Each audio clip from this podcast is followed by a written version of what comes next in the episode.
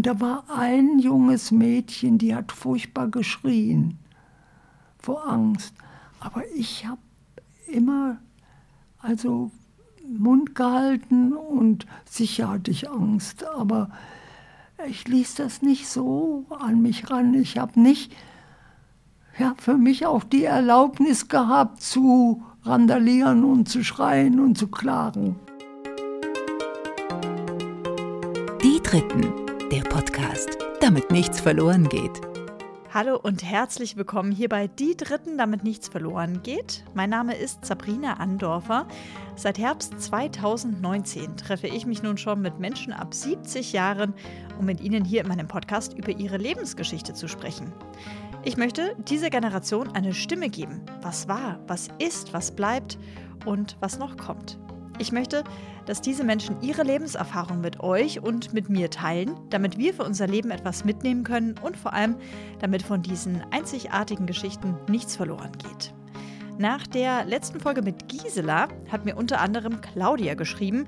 Sie findet Gisela Zitate zum Knuddeln und auch Alexandra fand die Folgen mit Gisela großartig von Anna habe ich tatsächlich nach Giselas Folge sogar Grüße aus England bekommen. Vielen, vielen lieben Dank dafür. Und da möchte ich heute noch die vielen neuen HörerInnen begrüßen, die dazugekommen sind. Darunter auch Herbert, der mir geschrieben hat, dass er sich sehr über einen Podcast wie den meinen freut. Ein Hallo geht auch an Kerstin. Kerstin hat meinen Podcast über Podimo entdeckt und mir geschrieben, dass ihr die Folge 4 mit Gertrud Kersting richtig gut gefallen hat, weil sie selbst aus der Nähe kommt. Das freut mich sehr, liebe Kerstin. Herzlich willkommen auch an dich hier in meiner Podcast-Community. Bevor es losgeht, möchte ich euch noch kurz meine Supporter für die heutige Folge vorstellen. Und zwar ist das zum einen die Tertianum Premium Residenz mit Residenzen in Berlin, Konstanz und München. Hier ist selbstbestimmtes Wohnen auch im Alter möglich. Ein großer Dank geht an Anna, Amelie und Maria sowie das gesamte Team der Tertianum Premium Residenz, dieses Mal in Konstanz. Mein weiterer Supporter in dieser Folge ist die Allianzagentur Dusti und Zollmann aus München und zwar mit dem Allianz Aktivdepot. Damit wir es uns zum Beispiel später mal in einer Tertianum Premium Residenz gemütlich machen können, braucht es vorher eine schlaue Anlagestrategie. Wer mit Aktien, ETFs und so weiter nicht ganz so viel anfangen kann, dem helfen dann die Kapitalmarktexpertinnen der Allianz-Agentur Dusti und Zollmann und zwar mit dem schon erwähnten Allianz Aktivdepot. Das ist eine gute Möglichkeit, sein Geld bei guter Verzinsung anzulegen. Auch mit kleinen Monatsbeiträgen kann man da schon einiges bewegen. Das Ganze ist jederzeit verfügbar und auch mit flexiblen Laufzeiten. Beraten lassen könnt ihr euch wie immer bundesweit, persönlich vor Ort, online oder übers Telefon, ganz wie ihr das wünscht. Den Kontakt findet ihr in den Shownotes ebenso wie die Infos zu den Tertianum Premium Residenzen. Ich sage vielen, vielen Dank für die Unterstützung. Und nun zu meiner heutigen Gesprächspartnerin Hicke. Hicke ist Jahrgang 1926, kommt in Duisburg zur Welt, lebt später in Düsseldorf und dann in Berlin. Heute lebt sie in Konstanz. Hicke hat eine ältere Schwester, mit der sie während des Krieges aufs Land verschickt wurde.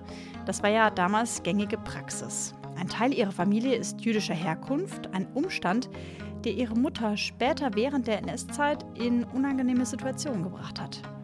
Kurz vor Kriegsende flüchtet sie mit ihrer Familie zunächst gen Osten und anschließend wieder zurück in Richtung Westen. Eine unglaubliche Odyssee, die Hicke, wie aber alles andere in ihrem Leben, sage ich mal salopp, einfach weggesteckt hat.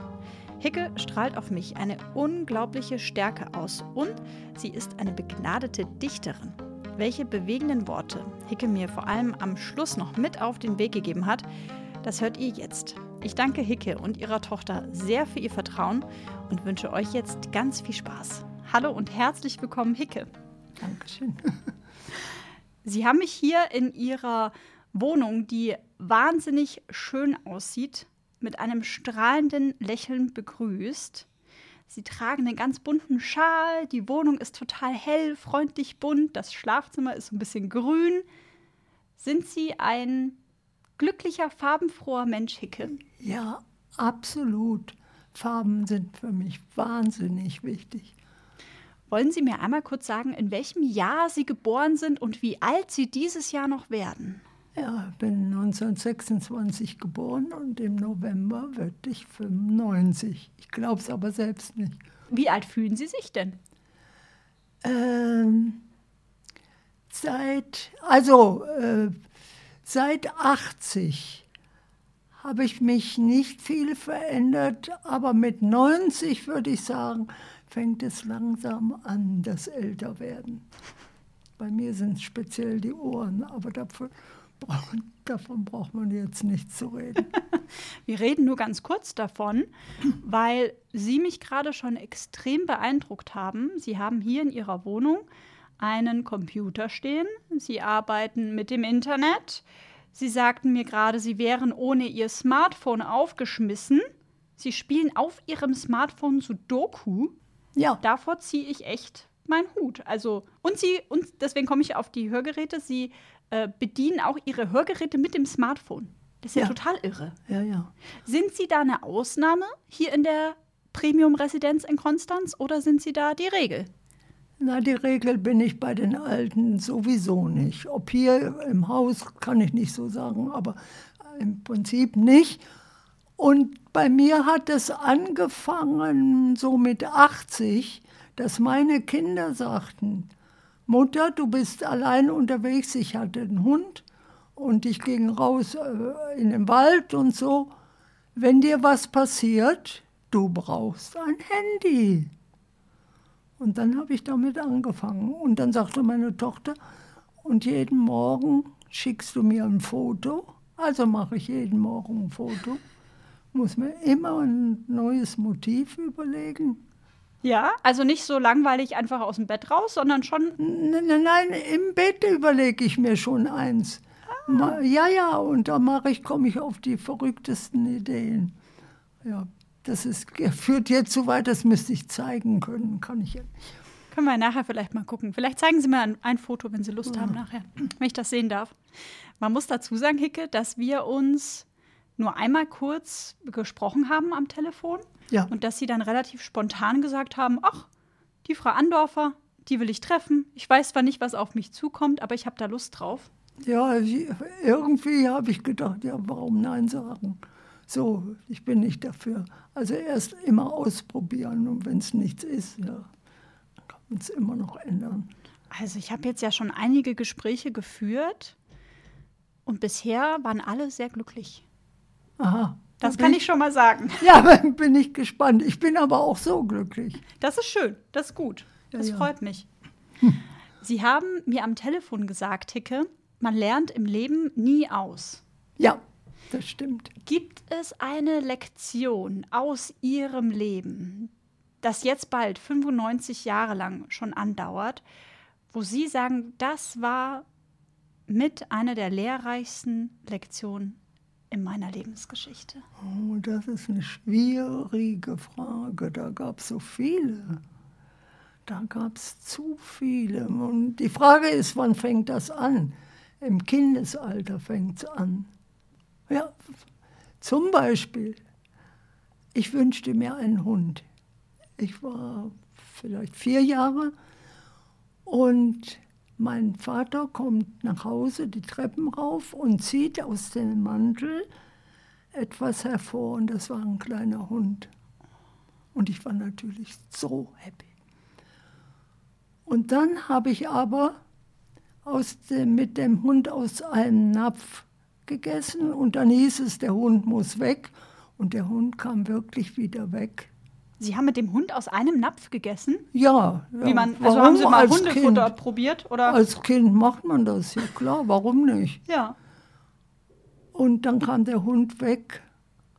Und da muss ich zu sagen, ich war später in einem Seminar, ähm, das war ein Psychologe in, in äh, Zürich, und der fragte uns, kannst du dich an eine Begebenheit erinnern? Oder an die erste in deinem Leben? Und da war das meine erste. Und er sagte danach, ist es für dich so, dass auf eine große Freude immer ein großer Schmerz folgt? Das sagte der Psychologe. Und dann habe ich gesagt, nicht immer, aber ich fürchte das. Und das ist etwas, was ich mit, in meinem Leben mit mir rumtrage. Freu dich nicht zu früh, das kennt wahrscheinlich jeder. Ja. Ja, freu dich nicht zu früh, das ist durch dieses Erlebnis gekommen. Lassen Sie mich einmal nachfragen, Hicke. Der Hund wurde wieder abgegeben, weil Sie sich falsch verhalten haben oder gab es andere Gründe, warum der Hund weg muss? Nein, nein, weil ich ja, so hieß es. Auch was weiß man mit vier Jahren, vielleicht Ja, war er. ja. Nee, ich glaube nicht. Meine Mutter liebte Hunde und so. Das, nee, das war schon dort der Grund. Oh, Ja, ja. das ist ja traurig. ja, das Ärgerlich. Aber ich habe äh, später im Leben so viele Hunde gehabt. Das habe ich nachgeholt. Das ist gut. Bevor wir weitermachen, mache ich gerade noch eine Sache. Sie haben die Hände ab und zu auf dem Tisch liegen ne? Ja. und tapsen hier so drauf. Wir hören das so ein bisschen, glaube ich, in der Aufnahme. Also, Ich würde mal einmal schnell ein Kissen holen, ja, von hier drüben und Ihnen da so ein Kissen hinlegen. oder vom Schreibtisch. Vom Schreibtisch. Ich schau mal gerade. Schau. Schreibtischstuhl. Das mache ich. Moment. Aha. Ah Obwohl- ja, das ist ein süßes. Oh Gott, das ist ja süß. Ah, aber das raschelt. Ah, das raschelt, das geht raschelt? nicht. Dahinter das Und vielleicht. einmal Ja. den Hund. Da ist noch ein kleiner. Ja, einmal? gut. Ist das auch okay? Das okay, Ja, ja, sehr bequem. sehr bequem. das sieht aus. Aber gut. Geht das so? Ja, Sehr gut. Sie haben mir, Hicke, im Vorgespräch erzählt, dass Sie verschiedene Stationen hatten, rein örtlicher Natur, in Ihrer Lebensgeschichte. Ja. Sie sind, wenn ich es jetzt noch richtig im Kopf habe, in Duisburg geboren, ja, kamen dann später nach Düsseldorf und dann aber nach Berlin. genau, nach Düsseldorf-Kaiserswerth. Die Sache ist so, meine Eltern äh, wurden geschieden, noch in Duisburg. Und äh, dann gingen wir nach Kaiserswerth. Kaiserswerth ist eine, eine Vorstadt von jetzt von Düsseldorf. Damals waren es so 3000 Einwohner, also mehr ein Dorf.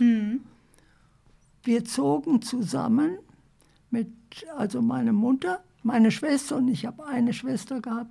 Meine Schwester, ich, meine Tante, die Schwester meiner Mutter und meine Großmutter. Wir waren immer ein Fünf-Weiber-Haushalt. Ich bin später, also ich, äh, bis ich äh, Buben, ja, beim Spielen so als Kind, aber bis ich äh, äh, junge Männer kennenlernte, das dauerte ewig, weil wir waren ja auch dann nachher in der Oberschule, gab es das Lyzeum, Für die Mädchen. nur die Mädchen und äh, das ähm, Gymnasium war für die Jungen. Das war immer getrennt. Reiner, reiner Frauenhaushalt, in dem Sie aufgewachsen sind. Wie alt waren Sie denn, als Ihre Eltern sich haben scheiden lassen? Ja, da war ich so fünf, vielleicht 15. Ich bin dann in Kaiserswerth in die Schule gekommen und zwar zu den Diakonissen, die evangelischen äh, Schwestern. Und äh, ja, das war die Zeit. Wir schrieben noch auf äh, Tafeln. Auf diesen kleinen Tafeln, die man jetzt im Tafeln. Museum. Da machten wir auch unsere Schulaufgaben in Sütterlin-Schrift, natürlich. Ich verstehe gar nicht, dass das heute keiner lesen kann. Und äh, wir sagten in den ersten zwei Schuljahren zu den Schwestern nicht Schwesterinne, war meine Klassenlehrerin, sondern Tante. Und ich schrieb unter die Schularbeit auf die Tafel immer für die liebe Tante Enne. Und wenn ich mir das heute überlege, die war wirklich lieb. Aber wie das früher war, früher wurde ja auch noch, kriegte man auch noch mal irgendwie einen Klaps oder so äh, oder gar nicht so wenig, wenn wir irgendwas gemacht haben mit fünf, mit sechs, sieben Jahren, was macht man groß, mussten wir vorkommen zu Tante Enne. Tante Enne nahm ein Lineal und schlug uns nicht in die Handflächen, sondern auf den Handrücken. Handrücken. Und ich weiß, dass ich nur die Zähne aufeinander gebissen habe und keine Miene verzogen habe. Aber wenn man sich das heute vorstellt, da lag ja fast ein Sadismus drin. Dass so Schwestern, die eigentlich wirklich nur gütig waren, die waren geprägt so, das war üblich. Meine Mutter, auch sanft, wer weiß wie, die hatte ein Rohrstöckchen, das benutzte sie, ich kann mich vielleicht an zwei, dreimal erinnern. Äh, selbst die nahm uns an die Hand und wir kriegten das auf dem Podex ne? und wir rannten um sie rum. Und dann haben wir mal den, das Rohrstöckchen, das haben wir, das ist ja ganz dünn, das haben wir im Puppenwagen versteckt. Das weiß ich noch. Damit sie das nicht mehr findet. Ja. Was macht das mit Ihnen, wenn Sie da jetzt, ja, knappe 90 Jahre später drüber nachdenken, dass Sie als sechsjähriges Kind, weiß ich nicht, jeden Tag in der Schule, jeden zweiten Tag in der Schule, jeden dritten eins auf die Hände bekommen haben? Nein, nein, das war nicht oft. Das war nicht so. Nein, das war nicht so oft. Aber Zum es Glück. war so, dass ich das nicht vergesse. Wir wurden auch zu Hause, man muss sich mal vorstellen, in dem Alter meine Schwester und ich, mal im Keller eingesperrt. Echt? Ja, ja, ich vergesse das Bild nicht. Da unten äh, waren die Kohlen und da war so eine Luke, wo die durchkamen und so. Und was wir verbrochen haben, weiß ich nicht. Es kann nicht viel gewesen sein. Aber das war einfach, meine, meine Mutter, meine Tante waren die Liebe in Person. Aber sie waren so erzogen und das gibt man weiter. Und denkt nicht drüber nach, das ist das Schlimme. Was das im Zweifel auch für Auswirkungen haben könnte. Haben Sie davon also Folgen mitgetragen im Sinne von, dass Sie jetzt vielleicht nicht unbedingt Lust haben, in dunkle Keller zu gehen oder Nee, sowas so in die schlimm Richtung? so schlimm war es nicht. Ich musste auch wohl meine Schwester immer ein bisschen trösten. Die war zwar älter als ich, aber äh, die war weniger mutig und Sie waren da so ein bisschen die Tapfere. ja, sozusagen. Ja. Ja, ja. Weil wir gerade angesprochen haben, dass sich Ihre Eltern getrennt haben. ja. Äh, wenn Sie dann so um die fünf, sechs Jahre alt waren, hatten Sie dann noch Kontakt zu Ihrem Vater, beziehungsweise können Sie sich daran erinnern, wie das damals war? Absolut. ich, ich glaube, Scheidung war doch damals nicht unbedingt üblich. Also ich meine, Nee. das war dann 1900, wenn ich jetzt richtig rechne, ungefähr so 32. Ja, ja, Ne? ja, ja. Äh, Nee, also, äh, wie war jetzt die Frage? Jetzt habe ich. Ich habe sehr viele Fragen gerade gestellt in einem Satz. Ob Sie sich daran erinnern können, was das mit Ihnen gemacht hat, weil es war nicht unbedingt üblich, Ähm, das war gegeben, es war so, wir zogen von Duisburg rüber und mein Vater, der kam uns besuchen und wir sind auch später mit ihm in Urlaub gefahren, so. Aber es hat sich nie so ein persönliches Verhältnis entwickelt, jedenfalls bei mir nicht, vielleicht bei meiner Schwester mehr. Er war mir, ja, er war mein Vater und ja, mehr nicht. Also ähm, eine richtige Liebe entwickelt sich da nicht. Gell? Ja. ja. Haben Sie denn mit Ihrer Mutter später mal darüber gesprochen, wie das war mit der Scheidung? Weil wenn ich jetzt reingehe ins Jahr 1932, ich meine, das nein, ist nicht, nein, nicht normal also das gewesen, war, oder? Äh, sie ließ nie was auf meinen Vater kommen, also so, Oh. nein, nein, er war das nicht. Aber wir wussten, er war fremd, äh, gegen fremd, er war der Mhm. Typ dafür. Aber wir wussten das, das, das äh, hört man dann so raus, auch als Kind, also dass er halt eine andere hatte und so. Aber es fertig gebracht hat, man muss sich das heute mal vorstellen, dass meine Mutter schuldig geschieden wurde. Und meine Mutter nahm alles so, wie es gesagt war. Und dann kriegten wir im Monat 300 Mark und das war's. Und deswegen haben wir auch immer mit meiner Tante und meiner Großmutter äh, zusammengelebt. Das war dann einfacher. Und dann haben wir auch immer gesagt, äh, meine äh, Tante Elli ist unser Vater.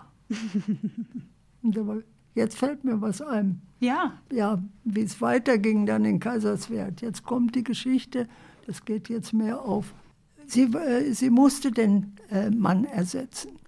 Und die beiden Frauen sagten sich, das war dann so 33, so um die Dreh, da kam ja Hitler auf. Und dann gingen die in Kaiserswerth in Versammlungen. Und da, da waren dann die, die ähm, SA-Männer Und also sie hörten sich dann die ganzen Reden an und kamen mal nach Hause und lachten sich kaputt, die beiden Frauen. Und da war Folgendes gewesen. Auf der Bühne, das war so, so eine Bühne, da stand eine Reihe ähm, SA-Männer in ihrem blöden braunen Uniform.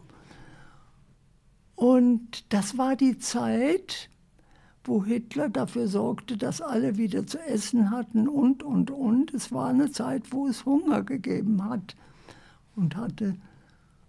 Und bei diesen ähm, SA-Männern stand einer, der war ganz dick.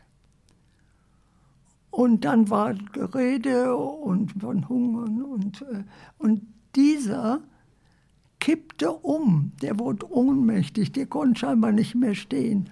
Und eine, und das war die Geschichte, aus, aus dem Publikum rief, das ist der Hunger.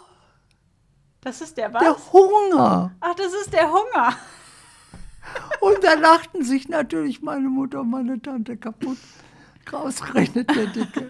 Also so war das. Und die traten dann ganz schnell in die Partei ein. Mhm. Meinten auch, das muss man, das ist richtig. Und dann kam die Zeit in Berlin. Dann sechs, wann sind wir dann? 35, würde mhm. ich sagen. Bevor wir, wir, bevor wir nach Berlin gehen, hm? unterbreche ich Sie einmal, Hicke. Äh, wenn Sie gerade sagen, dass Ihre Mutter und Ihre Tante gesagt haben, wir treten in die Partei ein, das ist richtig. Was genau meinen Sie damit, mit dem Wort, das ist richtig? Äh, das fanden die richtig, mhm. äh, dann notwendig. Äh, das war gut. Man wusste ja auch noch nicht viel. Das kam dann erst später. Ja. Und das kam dann erst für uns in Berlin. Mhm. Wir gehen noch nicht ganz nach Berlin. Mhm. Mich interessiert noch, wenn Sie sagen, Sie haben auch mit Ihrer Großmutter zusammen gewohnt. Mhm. Wissen Sie gerade noch aus dem Kopf raus, welcher Jahrgang Ihre Großmutter war? 76, vielleicht 1876, würde ich jetzt mal sagen. Das ist verrückt, oder? Mir, ich denke mir immer so, boah, 1876. Vorletztes Jahrhundert, ja. Wahnsinn. Ja. Was haben Sie denn für Erinnerungen an Ihre Großmutter? Wie würden Sie mir die denn beschreiben? Es war auch dann, es fällt mir gerade ein, also sie war immer da und sie war auch wahnsinnig lieb. Und ich werde nicht vergessen, in einem Winter in Berlin, äh, die äh, waren ja sehr kalt früher. Und äh, die Straßenbahn fuhr nicht. Und ich musste von der Schule zu Fuß nach Hause. Das war Minimum eine halbe bis dreiviertel Stunde, vielleicht sogar eine Stunde, ich weiß es nicht. Und dass ich nach Hause kam und meine Großmutter mir meine wahnsinnig kalten Hände ganz vorsichtig gewärmt hat, ja. Hm. Das weiß ich noch. Das heißt, auch Ihre Großmutter war ein gütiger Mensch, ja, ein warmherziger ja, absolut. Mensch? Also ich hatte es eigentlich nur mit guten Frauen zu tun. Einzig meine Schwester, mit der kann man sich ja, die, die war, war genauso gut. Aber sie war ein bisschen eifersüchtig auf mich. Ja? Mhm. Warum? Weiß ich auch nicht. Mhm. Sie war die Hübschere und alles und Liebling eigentlich von meinem Vater und so, keine Ahnung. Das mhm. war so, aber das hat mich nicht so tangiert. Ja. Mhm. ja. Was ist denn mit Ihrem Großvater? Großvater lebte, mütterlicherseits lebte nicht mehr und väterlicherseits ja. Mhm. Den habe ich, äh, da kann ich mich noch dran erinnern. Und da gibt es auch Fotos und ich fand, er sah aus wie Ben Gurion. Helfen Sie mir? Ben Gurion war ein äh, israelischer Politiker praktisch. Ben Gurion war ein Präsident oder irgend sowas. Bildungslücke vielleicht. Ah ja, ist ja ewig her. Mhm. Ist Ihr Großvater durch den Ersten Weltkrieg gestorben? Oder also hat Nein, der mütterlicherseits starb schon, da war meine Mutter zwei Jahre. Also, äh, der, oder drei höchstens. Ja, ja. Und der andere starb äh, nach einer Grippe. Hm. Auch relativ. Hat also die- bis 30. Okay. Hat Ihre Großmutter vom Ersten Weltkrieg mal erzählt? Weil den hat sie ja, Nein, nein, hat sie ja mitbekommen. nein, Nee. nein, nein. Nicht erzählen. Haben Sie mal jetzt, wo Sie auch älter sind oder dann älter geworden sind, drüber nachgedacht, wie das eigentlich vielleicht für Ihre Großmutter war? Wie sie die Zeit erlebt hat? Nee, habe ich noch nie drüber nachgedacht. Nee, es war. Ich weiß nur, dass äh, in dem Krieg, den wir mit ihr erlebt haben, dass wie der anfing, sie äh, beim Friseur gewesen war und kam mit einem kleinen Kartönchen nach Hause mit sechs Stücken Seife.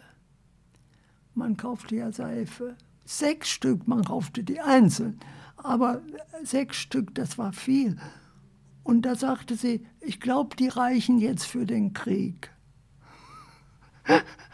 Wie lange haben die Seifen tatsächlich gereicht? Keine Ahnung. Keine Ahnung.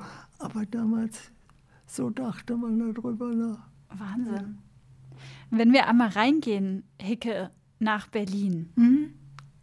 Das heißt, wie alt waren Sie, als Sie nach Berlin gekommen sind? Ich glaube, Ich kam noch auf die Volksschule. Ich war so, ich nehme an, acht, neun Jahre. acht, neun, ne? Und äh, um das jetzt mal zu sagen, und meine Schwester war schon in Kaiserswerth äh, bei den Schwestern auf dem Lyzeum gewesen, Ja. gerade. Und in Berlin musste sie jetzt angemeldet werden. Und meine Mutter ging mit ihr nach Mariendorf, wir wohnten in Neutempelhof, äh, und meldete sie an bei Direktor Angermann, werde ich nicht vergessen. Und im Laufe des Gesprächs, der fragte natürlich, da sagte er zu ihr, aber arisch ist sie doch wohl.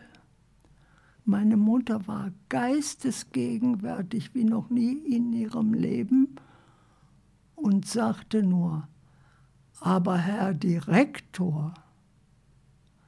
Aber die Tatsache war, wir mussten damals ja alle einen Stammbaum, einen Baum schreiben. Und da stand es schwarz auf weiß, meine Urgroßmutter väterlicherseits war Jüdin.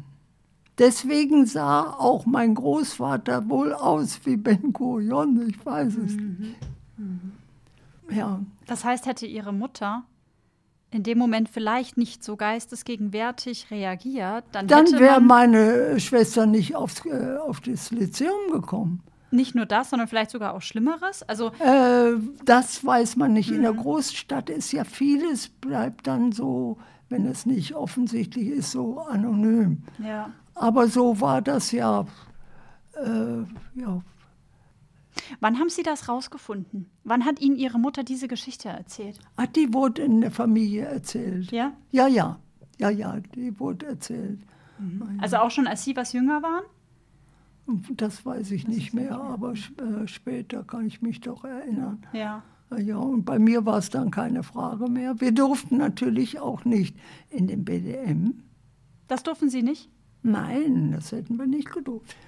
Und Sie hätten es nicht gedurft, weil Ihre Mutter das nicht wollte? Oder Sie hätten es nicht gedurft wegen der das war nicht Wurzeln? erlaubt wegen der Wurzeln. Wir, wir waren zwar gar nicht so viel jüdisch, aber das reichte für sowas. Boah, ich finde das, äh, ich find das gerade echt krass. Äh, Ja. Aber eben wie Ja. gesagt, BDM ging nicht. Aber äh, in einer Stadt wie Berlin, da ist so vieles so anonym, das fiel gar nicht auf.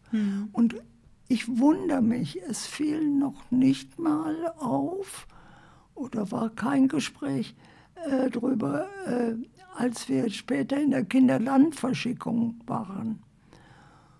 Und ich hatte keine, alle haben äh, BDM-Uniform, ich nicht. Ich hatte einen blauen Rock, weiße Bluse und das sogenannte Berchtesgadener Jäckchen, das war schwarz mit Grün so gestrickt und so, das durfte ich. Aber ich durfte nicht die Kletterweste haben und nicht den schwarzen Schlips da mit dem Knoten.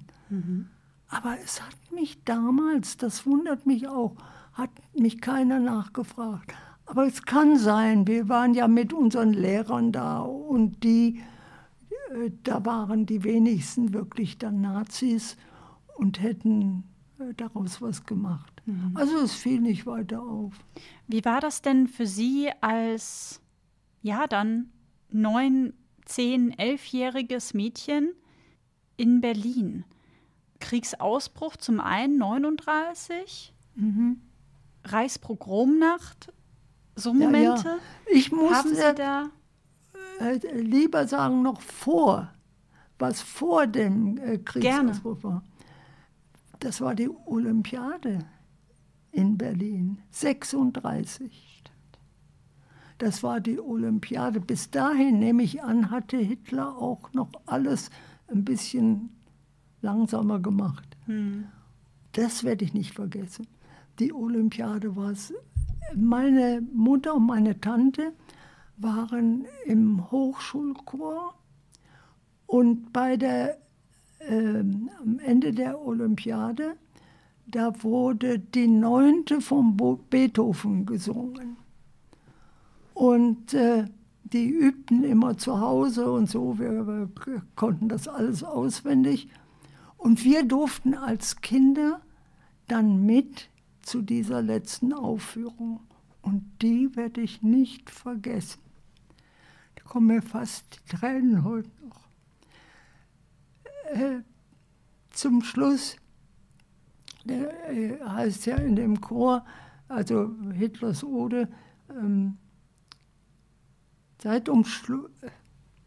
wollen Sie, einen- wollen Sie, trinken Sie einen Schluck. Trinken Sie einen Schluck. Ja, ja. Äh, seit umschlungen Millionen diesen Kuss der ganzen Welt. Und Brüder überm Sternenzelt muss, muss ein guter Vater wohnen. Und dabei gingen in diesem Riesenstadion von, das war was damals noch was Besonderes, heute gibt es überall Scheinwerfer, kamen die Scheinwerfer wie ein Sternenzelt. Und das werde ich, das war so für mich als Kind so wunderbar, das werde ich nie vergessen. Und danach, um mal wieder zu lachen, da bildete ich mir ein, wir hatten auch vorher den Fackelläufer gesehen, der äh, lief durch die Straßen in Berlin, da gingen wir hin mit der äh, olympischen Flamme. Und danach wollte ich unbedingt der nächste Fackelträger sein und bin nur noch gerannt, gerannt, gerannt, abgeübt. Und dann später gab es dann diesen Film von Le- Leni Riefenstahl, die Olympiade. Ich weiß nicht, ob es den jetzt noch gibt, keine Ahnung. Das hat mich alles, also da habe ich, glaube ich, schon im Kino, wir gingen ja kaum dann noch ins Kino schon, ähm, da habe ich wirklich auch geweint. Das hat mich gerade diese, ja sonst, der Sport war nicht das Wichtigste, aber die neunte, Ist das? Trinken Sie mal einen Schluck. Ich trinke auch einen Schluck. Genau. Mm. Wenn Sie sagen, Hicke, Sie gucken sich als zehnjähriges Kind diese Olympiade an und werden Zeuge, wenn dann die, die Scheinwerfer so auf Sie zukommen, sozusagen. über, nee, über dem ganzen Stadion wie ein Zelt. ja. Ja, Was ist das für ein Gefühl, das Sie gerade so berührt hat? Also ist das so ein, ist das ein Glücksgefühl? Ja, ist das traurig? unbedingt. Ist das, Das war- Rührung?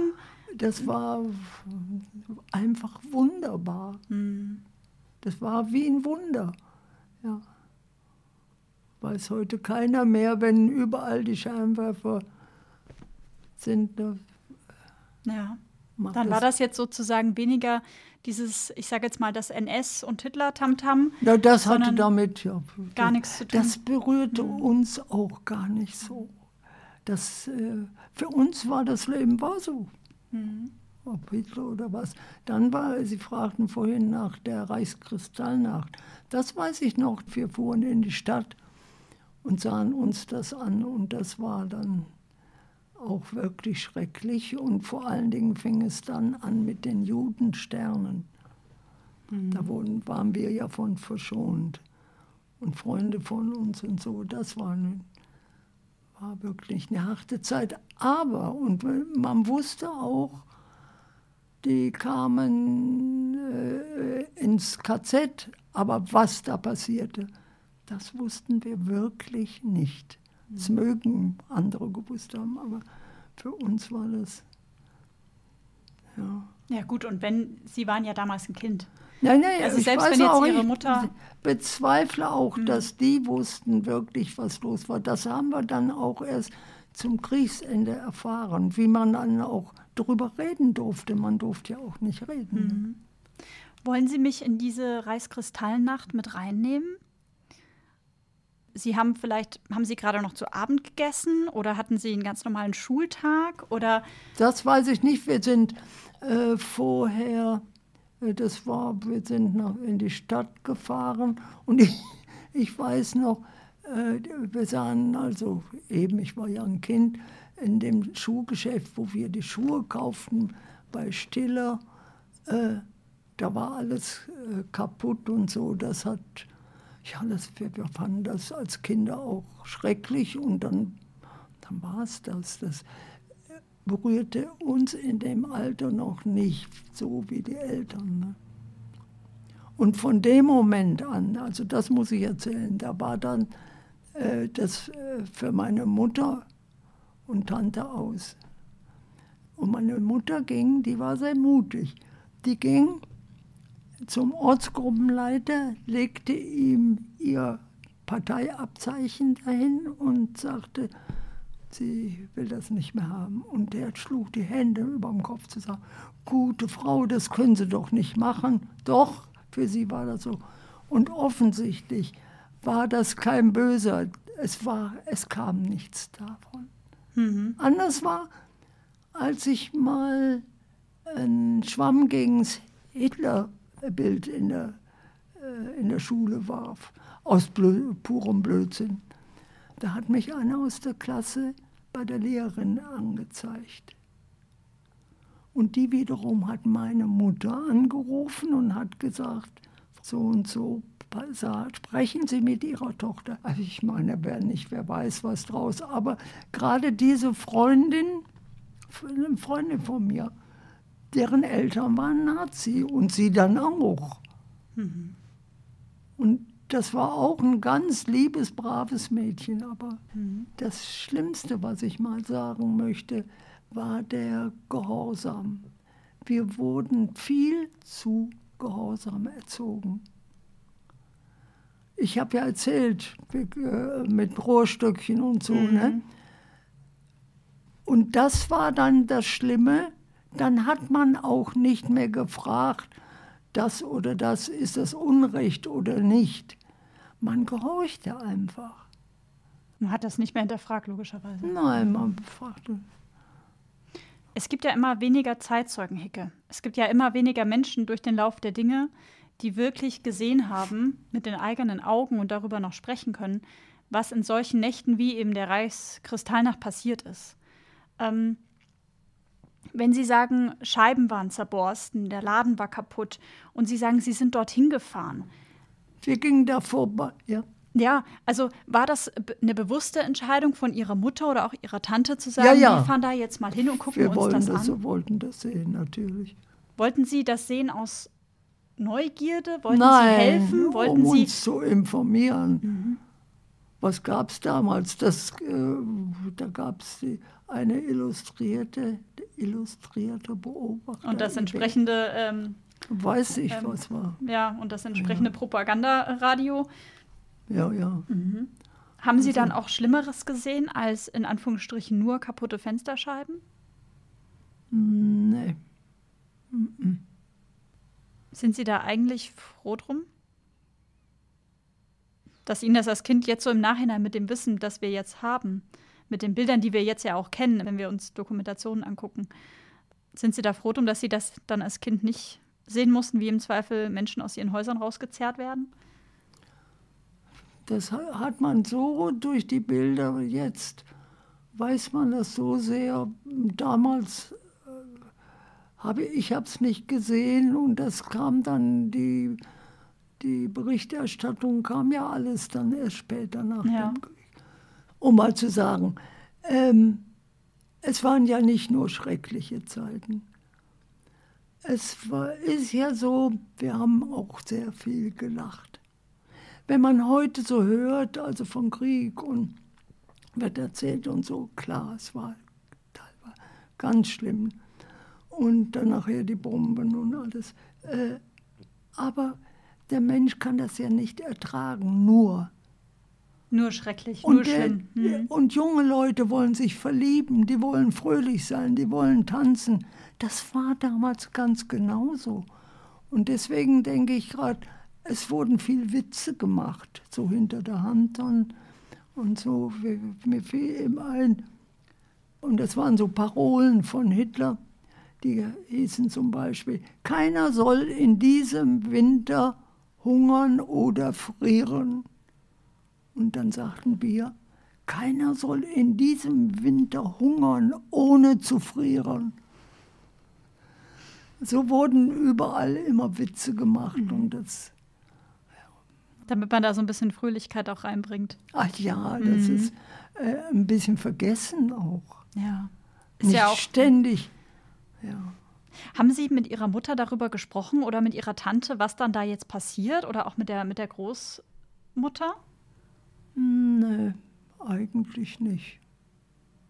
Wir hatten das gesehen, sicher wurde da zu Hause noch darüber gesprochen, aber nicht. Nein, man musste das dann auch äh, hinter sich bringen. Man kann das nicht. Man kann nicht da wie in so einen Schlund versinken und das war's dann. Ja.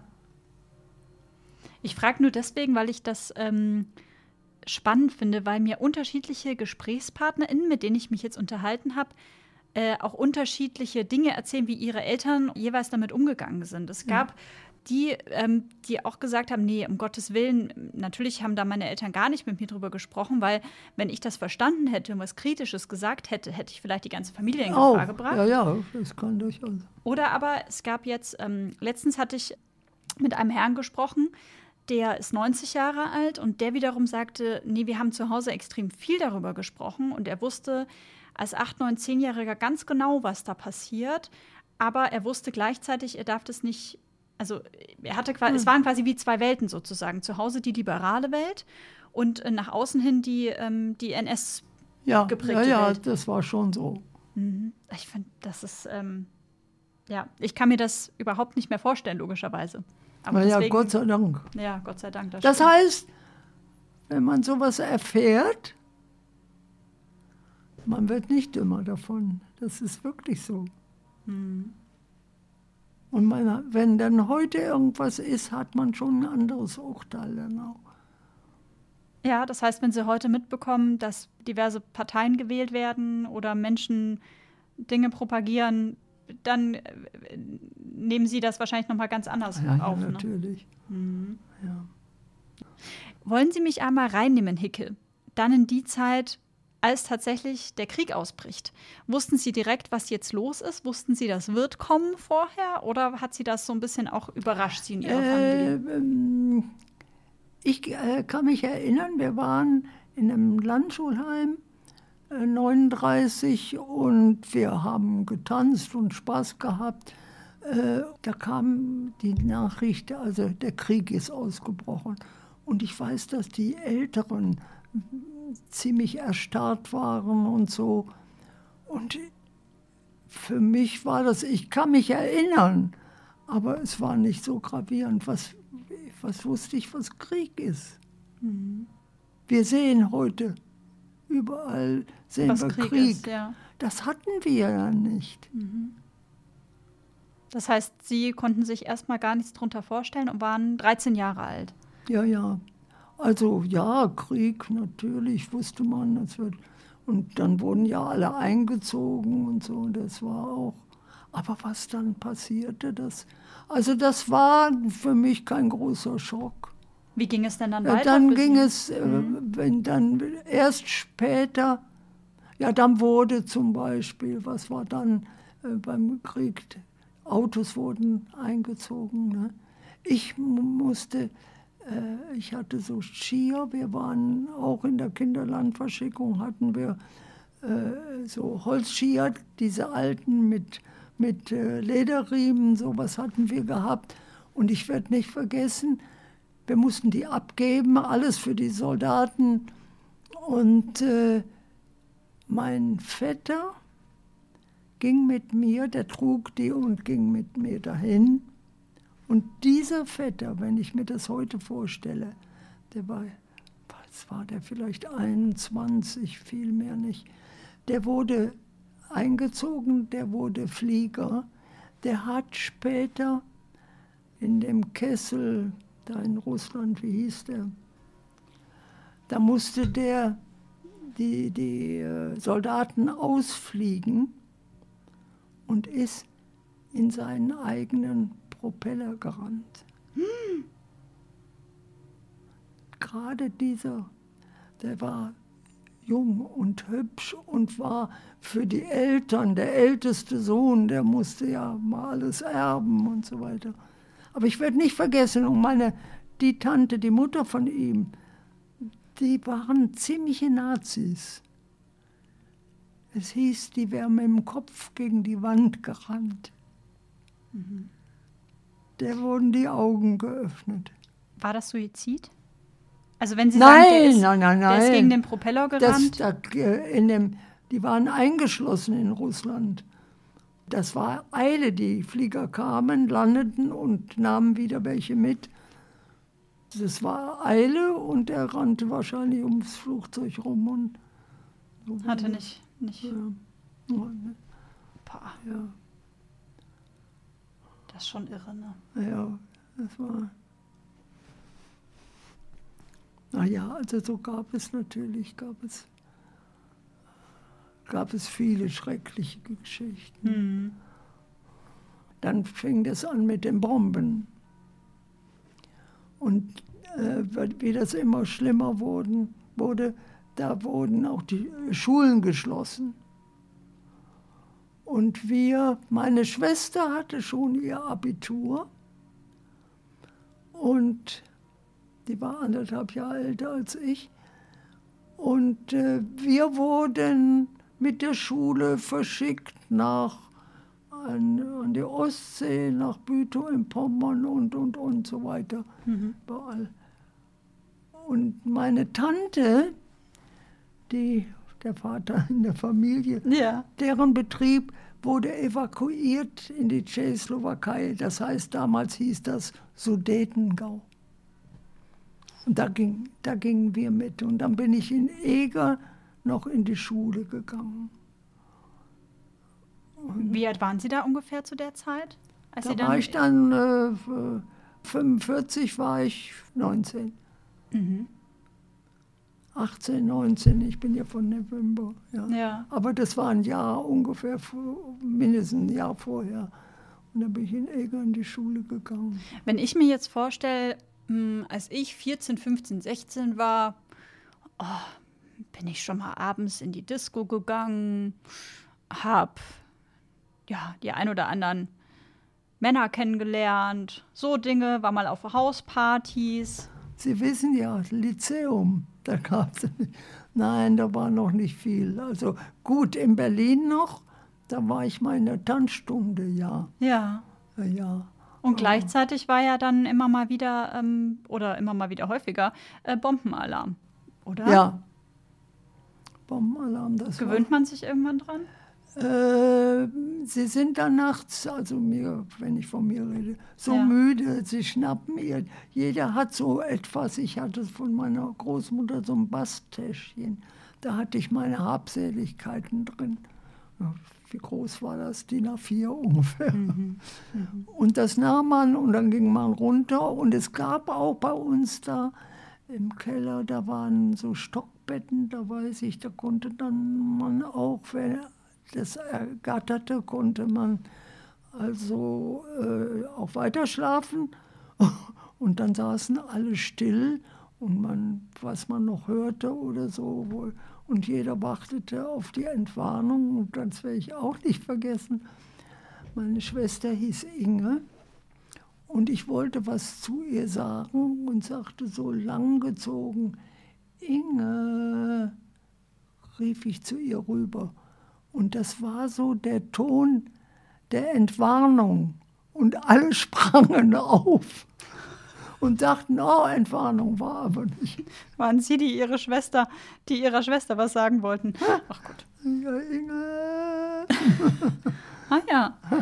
Hatten Sie da in diesen, in diesen Nächten oder auch in den, in den Momenten im, im Keller oder im Bunker, hatten Sie da Angst? Verdrängt man das? Schiebt man das weg? Ähm, solange nichts passiert, hat man nicht so viel Angst. Aber ich kann mich erinnern, wir waren einmal auch in Duisburg äh, später hatten wir meinen Vater wahrscheinlich besucht oder was.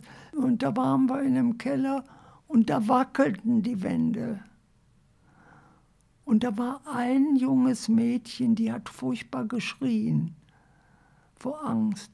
Aber ich habe immer also Mund gehalten und sicher hatte ich Angst. Aber ich ließ das nicht so an mich ran. Ich habe nicht ja, für mich auch die Erlaubnis gehabt zu randalieren und zu schreien und zu klagen. Mhm. Wir haben nicht geklagt. Das ist heute modern. Aber damals war das nicht so. Also finde ich bei uns nicht. Ja. Glauben Sie, heute spricht man ja auch von Resilienz, Willensstärke. Ja innere Stärke, psychische Widerstandskraft. Ja, die haben wir gelernt, natürlich. glauben Sie, Sie haben die gelernt oder glauben Sie, Sie als Hicke persönlich ja. hatten die einfach? Ja, ich kannte es. Ja, ich war einfach so, ja, ich habe nicht geklagt. Und wenn wir äh, auf die Knie fielen und so weiter und so fort, da wurde nicht gejammert. Nee, das gab es eigentlich nicht. Ich wollte übrigens auch immer ein Junge sein. Ja? Vielleicht deswegen. nee, nee, also das gab es nicht. Warum wollten Sie ein Junge sein? Wahrscheinlich nehme ich an, ich sollte ein Junge sein. Ah. Gell, meine Schwester geworden, dann sollte ich wenigstens ein Junge sein. Und, aus, und deswegen mag ich auch meinen Namen nicht. Mhm. Aus Erich wurde Erika. Verstehe. Ja. Wir hatten das im Vorgespräch, dass Ihr Spitzname Hicke ist. Ja. Und Sie alle mit und Hicke für mich ist Erika was ganz Schreckliches.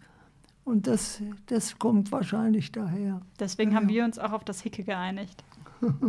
wann wurde Hicke eigentlich, wann wurde das eingeführt? Es hat meine Mutter hat mich so genannt und zwar nach einer Freundin, die so hieß, das gefiel ihr. Mhm. Und. Seitdem ist das hängen geblieben. Ja. Wenn Sie sagen, Sie waren noch in der Landverschickung, wenn ich das richtig im Kopf habe, bedeutet das ja, dass man ähm, ja weg von der Familie ja, ja. rauskommt aufs Land eben, äh, wo es sicherer mit ist als in der mit Stadt. Mit der Schule, also mhm. und den Schulklassen. Und, äh, und es hieß dann, wir kommen in äh, zwei, drei Monaten wieder und das war nicht so. Da wurde ich weiß nicht wie lange Zeit draus. In der Zeit starb dann meine Großmutter und dann hat meine Mutter es geschafft, dass wir, äh, dass ich deswegen eher rauskam. Die anderen waren noch viel länger da. War das, also hatten Sie dann Heimweh? Hat man sich Sorgen gemacht um die Mutter? Konnten Sie Briefe schreiben? Oder hatte man tatsächlich mehrere ähm, Monate wir lang sogar kein... telefonieren, oh. wenn, aber man tat, man telefonierte nicht. Ja. Briefe schreiben kann ich mich nicht erinnern, aber dass ich schon und meine Mutter hat mich auch mal besucht, das weiß ich auch.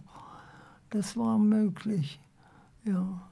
Hatte Ihre Mutter Ihnen gesagt, warum die Landverschickung jetzt nötig war? Oder haben Sie das, Nein, das, das war, durch die äh, Schule das, mitbekommen? Äh, da war ich ja schon 13, 14 dann. Das war, ja, das war, wusste ich natürlich, das war halt üblich. Mhm. War schon auch verrückt, oder? Dann so lange ja. nicht zu Hause zu sein. Haben Sie sich dann da Sorgen ja, gemacht um man, die man Mutter? hatte oder? Mhm. schon, ja, ja, ich hatte auch Heimweh, denke ich schon. Aber, Ja. aber so viele Kinder und so viel, es war immer was los. Also, ja, es war einfach so. Mhm. Da wurde nicht, es wurde einfach nicht so gejammert. Ja, ja. Und später dann in, in Sudetenland, in Tschechien. Wie ging es dann für Sie weiter? Wie haben Sie. Das war ja dann viel später, mir fiel gerade noch was Ja, ein, ja, so was äh, äh, Hitlermäßig war, auch Erzählen Sie. äh, in diesem Landschulheim. Da war morgens Fahnenehrung. Und das machte die, unsere Oberin aus, der, äh, aus dem Lyzeum, bestimmt nicht Nazi, die musste die Parole des Tages äh, sagen. Und wir standen im Kreis drumherum. Und dann äh, wurde, äh, dann sagte sie, heißt Flagge. Und dann wurde die Flagge jeden Morgen vorm Frühstück hochgezogen. Und dann wurde gesungen das Deutschlandlied. Und wenn das zu Ende war, dann riss jeder den Arm hoch zum Hitlergruß und es wurde gesungen, die Fahne hoch. Die Reihe festgeschlossen. So. Und ich war damals in dem Alter, ich kippte schnell um. Und ich kann mich genau erinnern, dass ich, also mir war der Arm, ich war auch eine von den Größeren. Und ich legte immer den Arm dann, weil das so lange dauerte, auf die Schultern von denen vor mir. Und irgendwann machte ich die Augen auf und sah nur noch Beine, Beine, Beine. Da war die Fahnenehrung zu Ende und die liefen raus. Da haben die mich einfach auf den Boden gesetzt, wenn ich umfiel. Da fragte keiner, oh, die, die, die, das, das erzählte auch keiner. Die ist, was hat die? Und die braucht einen Arzt oder das gab es gar nicht. Und dann, ja, und dann stand ich wieder auf und lief hinterher. ja. Hat man sich gar nicht gekümmert? Nein, das war, es gab ja auch keine Möglichkeit. Also ich kann mich nicht erinnern, dass es, da muss einer wirklich schwer krank gewesen sein. Ich weiß es nicht. Also ein Arzt oder, oder so zimperlich war man doch auch nicht. Das war auch typisch Hitler. Man war mutig. Hatten Sie dann später zu der Zeit auch noch mal Schwierigkeiten ob Ihrer jüdischen Wurzeln? War das noch mal Nein, jemals wie, wieder äh, Thema? Da hatte ich ja das mit dem, das habe ich vorhin erzählt, mit dem, dass ich nur die weiße Bluse Genau, ah, und das war zu der Zeit dann. Ja, das war zu der Zeit. Und später dann, da kann ich mich erinnern, dann im Sudetenland wieder, äh, wie dann das Essen auch immer knapper wurde und so. Und wir hatten ja Lebensmittelkarten und die wurden dann nur an die ausgegeben, die auch im BDM waren.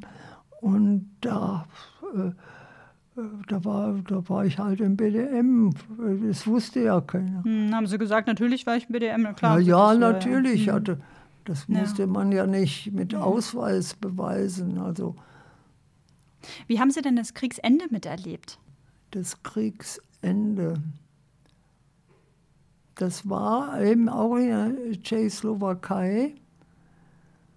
Wir, da gab es gar nicht, äh, äh, wurde nicht bombardiert. Da Eger hat, glaube ich, mal eine Bombe mitgenommen. Dann war ich mal im, einmal da in Franzensbad im Park, das war mehr Wald.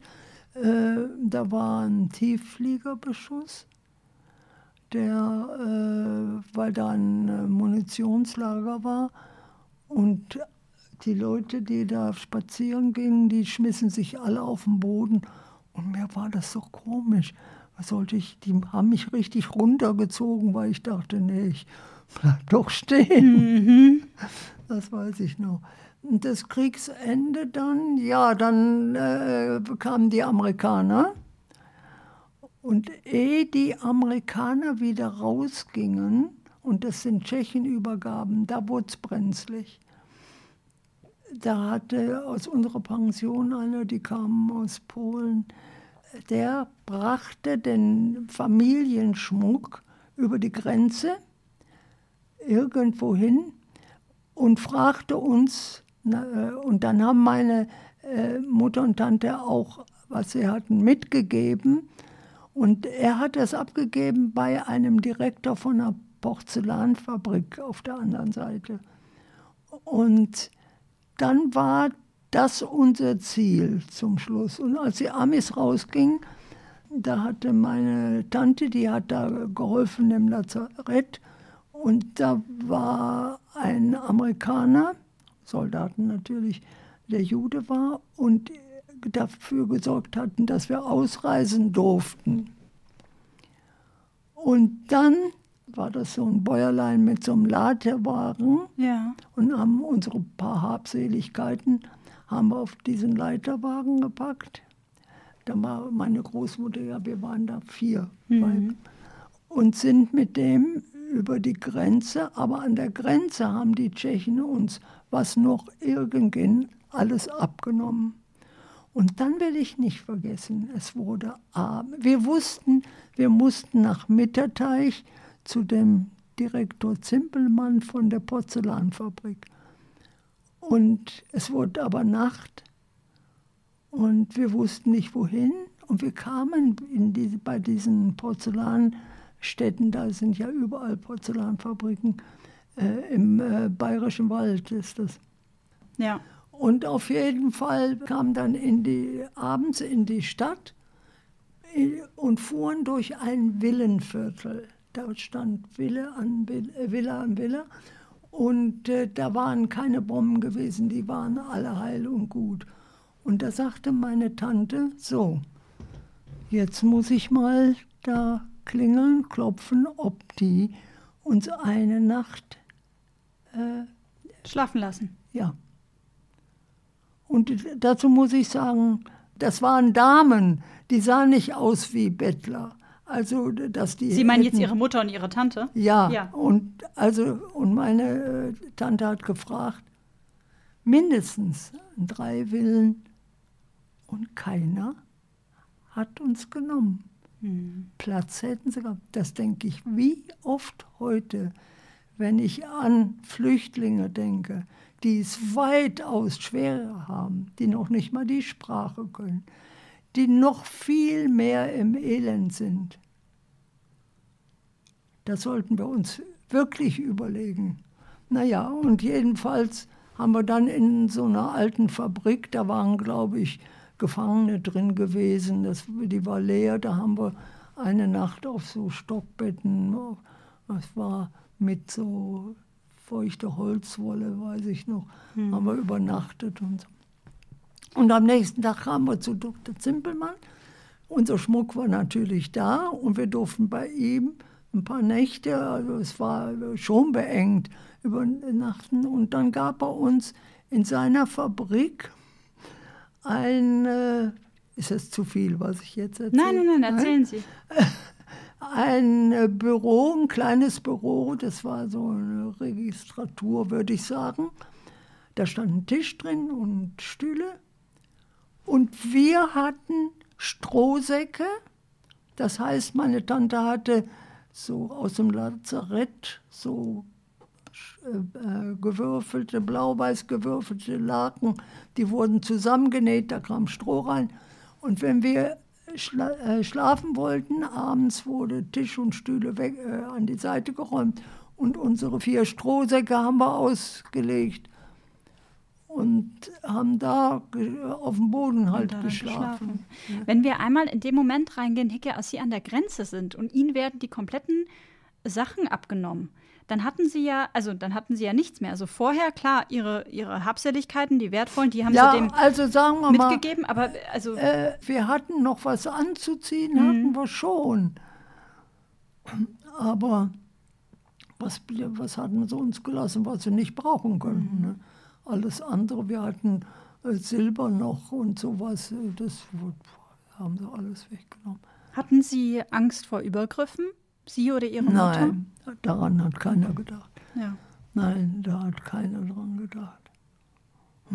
Ich stelle mir das ja gerade als Frau heftig vor mit den hygienischen Bedingungen damals. Also waschen, duschen, man hat die Menstruation, also Dinge. Ist das was, wo man also dann irgendwie improvisiert? Weil ich meine, wenn Sie da tagelang unterwegs sind, irgendwo in irgendwelchen Fabriken hausen oder dann in dem einen Büro. Komischerweise kann ich mich daran nicht erinnern. Das ging. Ich Mhm. doch in der Baracke war es so, da war ein Plumpsklo. Ja. Ja. Also wir waren, wir haben da dann wirklich gehungert. Und dann sagte meine Tante so, jetzt gehe ich. Und dann nahm sie den Schmuck und ging zu den Bauern. Und hat den Schmuck Wo- verkauft für Essen. Gemerkt in Deutschland. ne? Mhm. Und dann haben wir dann, wir hatten Brot und manchmal gab es Butter, Eier sicher auch, Milch. Können Sie sich an das Gefühl des Hungers noch erinnern? Oder ich haben Sie das weiß, weggeschoben? wir waren, also meine Mutter sagt, wir hätten äh, äh, im Bett gelegen, weil wir schwach waren. Aber äh, das weiß ich nicht. Also ich weiß nur, dass ich keine Milch mochte und selbst äh, diese Milch verschmäht habe. Hm. Ach, man war schon viel bescheidener. Ne? Ja. Es war über jedes Krümelchen Schokolade. Es gab ja Lebensmittelmarken, aber nicht viel davon. ja. Ach, Das sind so wahnsinnig lange Geschichten, wenn ich das jetzt. Ich wollte gerade auch sagen, wir können ja so ein bisschen, wir haben jetzt ja schon über eine Stunde gesprochen. Mhm. Wir können ja das jetzt an der Stelle so ein bisschen raffen, weil natürlich ist immer so ein Fokus, den ich lege, ist ja immer so auf diesen Kriegsjahren und auf diese NS-Zeit, weil es einfach so prägend ist, auch für unsere Geschichte und so wichtig Ja, ja. ist. Ähm, wie ging es dann für Sie nach dem Krieg weiter? Genau, trinken Sie ruhig einen Schluck. wir waren ja da in Mitterteich und dann, Ja. das ging so. War, ach, fällt mir auch noch was ein. Es gab ja auch nichts. Ne? Und wir hatten auch kaum Schuhe und so. Und dann war da so ein harter Winter. Und dann gab es einen Schuster, der machte aus so Pferdedecken machte der Schuhe, die wir im Winter im Schnee tragen konnten. So Filz, so dicke Filzdinger. Ja, ja. Äh, dann kam die Währungsreform Ja. und wir hatten kein Geld mehr. Und meine Tante sagte zu uns, so jetzt geht er, sucht eurem Vater. Wir wussten nicht, was war zum Kriegsende, der war ja in Duisburg. Und da sind wir auf abenteuerlichste Weise, teils in offenen Güterwegen, sind wir dahin gefahren. Und Okay. sind dann später auch, weil wir, wir hatten ja kein Geld mehr. Ja. Und meine Tante hatte kein, äh, keine Verdienstmöglichkeiten mehr. Dann sind wir dahin. Und wir haben dann auch in, in äh, Duisburg gewohnt. Und ich bin auch bei ihm im Betrieb gewesen dann. Mhm. Und meine Schwester sogar gerne. Okay. Was hatte Ihr Vater für einen Betrieb? Radio, Elektro, Großhandel. War aber nicht so Ihr Ding. War nicht so meins. Aber, ne, Aber das heißt, wenn Sie dann aus Tschechien und so weiter dann navigieren sozusagen nach Duisburg, wie hat man das denn eigentlich zur damaligen Zeit gemacht? Ich meine, heute hole ich mein Handy und gucke auf eine Karte äh, virtuell und weiß, Nein, wie ich dahin. Also haben Sie sich dann durchgefragt, welcher Zug fährt denn nach wo und wohin? Und eben, also, wir sind wie so, ging sowas? zum- auf dem nächsten Bahnhof, das Mhm. waren schon mal allein 20 Kilometer. Und dann sind wir in den Zug, der kam, eingestiegen. Und zwar, die waren voll. Und wir kamen vorne nicht rein, sind nach hinten gegangen. Wissen Sie, wie hoch ein Zug ist, der nicht Bahnsteig hat? Wahnsinnig hoch. Aber wir waren junge, hübsche Mädchen, die halfen uns in die, durch die Fenster sind wir eingestiegen und sind dann da losgefahren, soweit wir konnten. Und dann irgendwo äh, ging es, wir wussten die äh, nach Duisburg. Und, und dann war eben, dann waren der offene Güterwagen eine Weile. Und irgendwann, aber das sind zu lange Geschichten, da waren wir in Würzburg oder was weiß ich, wo es war. Äh, und mussten auch über Nacht was. Und da waren Amerikaner und die sagten, sie hätten Platz für uns. Wir waren ja naiv, ne? aber also ich habe immer großes Glück gehabt. Und wir haben, die haben uns mitgenommen in ihrem Auto, in die, die waren in so einer Siedlung. Und wir haben mit denen gefeiert und ich werde es nicht vergessen, es war mein Geburtstag.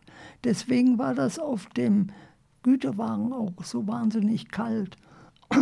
Es war mein Geburtstag und wie das dann so geht, das ist deiner, das ist meiner, es waren so. Und der sich um mich gekümmert hatte, der sagte doch tatsächlich um zwölf zu mir, May I kiss you to birthday? Man muss sich das mal vorstellen. Mhm. Und? Und dann Haben Sie gesagt? Mich, hm? Ja. Äh, Wahrscheinlich, we- weiß ich, weiß ich nicht mehr. Auf jeden Fall, der hat mich dann in sein Zimmer, über Nacht in sein Zimmer eingeschlossen, hat beim Kollegen übernachtet und in der Nacht klopft bei mir ans Fenster. Meine Schwester war mit dem anderen in das Nachbarhaus, der wohnt im Nachbarhaus und klopft ans Fenster. Meine Schwester, ich muss hier weg, ich muss hier weg. Der war wahrscheinlich zu aufdringlich Oh. geworden. Und es war aber äh, äh, Sp äh, Sperre nachts. Ne? Äh, und dann sind wir da in so einen äh, Station Wagon, nannten die sich, hinten reingekrochen. Und erst, äh, wenn als heller wurde, sind, haben wir uns zu Fuß auf den Weg gemacht und sind dann irgendwie wieder zum Bahnhof. Das heißt, Sie sind dann auch aus Ihrem Fenster ausgestiegen? Ich bin da näher, weil sie Weil es war die ja, Tür ja klar, zu, habe ich ne? vergessen, klar. Ja. Sie klopfte und ich bin da raus. Es war ebenerdig, Ach, das Wahnsinn. Mhm. waren ja so kleine Häuser. Und dann äh, haben wir in dem Wagen übernachtet, ja. Ja, Sie sind im November geboren, ne? deswegen ist es, äh, Ja, ja, muss es sehr kalt gewesen kalt. sein. Wahnsinn. Aber das heißt, da hatten Sie und Ihre Schwester dann auch zum Glück äh, Glück in diesen Ja, Zeiten. also ich hatte Mhm. mit dem wirklich, also der war so lieb und nett. Also das war. Ja. Und dann landen Und dann Sie. kamen wir zu meinem Vater. Und bei meinem Vater war es so, das ähm, Geschäftshaus war ganz ausgebombt und das Wohnhaus bis, stand bis zum ersten Stock. Und da hat er weiter aufgebaut. Da weiß ich, dass er noch sagte, er hat in die erste Betondecke, hat er Fahrräder und alles, was er fand an Stahl, hat er damit, haben sie damit reingegossen. Das Haus steht aber bestimmt heute noch. ja? Das, ja, ja, denke ich, war nie wieder da. Aber und dann haben wir da erst äh, bei na, äh, Freunden gewohnt, auch auf dem Boden geschlafen. Also die Strohsäcke haben uns noch lange verfolgt. Mhm. Und dann haben Sie sich da in Duisburg Stück für Stück wieder ein Leben aufgebaut, sozusagen. Ja, so allmählich, ja. Ja. Wenn Sie da gerade so drüber sprechen, Hicke, ja. dann wirken Sie so, Sie wirken so nachdenklich. Ist das so eine Zeit, die Sie sehr geprägt hat auch? Also ist es ist eigentlich die Zeit der Flucht und die Zeit nach Kriegsende eine Zeit, die Sie sogar gefühlt stärker geprägt hat als die Zeit während des Krieges? Oder interpretiere ich das gerade falsch? Weiß ich nicht. Ich, äh, über, ich überlege, äh, es ist so viel passiert, was Ja. lohnt zu erzählen. Und ich muss mich dann auch erstmal erinnern, was war eigentlich. Sie haben ja etliche Ähm, Jahre auf dem ja, ja. Ja. Was mich halt interessiert, ähm, ist dann, wie es quasi ja, familiär weitergeht, wie sie selber so ja, ihr eigenes Leben sich aufbauen, sich vielleicht verlieben. Ja, ja, ich habe dann. Also ich habe dann äh, im Betrieb bei meinem Vater Mhm. meinen Mann kennengelernt. Der war damals im Studium und hat da in der Werkstatt äh, sich äh, sein Geld verdient. Da haben wir uns kennengelernt. Wie hieß ihr Mann denn? Mit Vornamen. Mit Vornamen Erwin. Mhm. Mein Vater ging in den 50er Jahren in die Schweiz. Und als mein Mann mit dem Studium fertig war, sind wir hier auch hingezogen. Nach Konstanz? nach äh, Hegne, das ist bei Konstanz, und haben da unser erstes Haus gehabt und so weiter und so fort. Mhm. Also die Kinder sind hier aufgewachsen, mein Sohn ist hier in Konstanz geboren und die Kinder sind hier aufgewachsen. Ja. Ich wollte, kann ich mich erinnern, ich bin ja wirklich alle paar Jahre woanders gewesen, wenn ich das mal aufzähle. Und ich habe immer gedacht, meine Kinder sollen mal eine Heimat haben.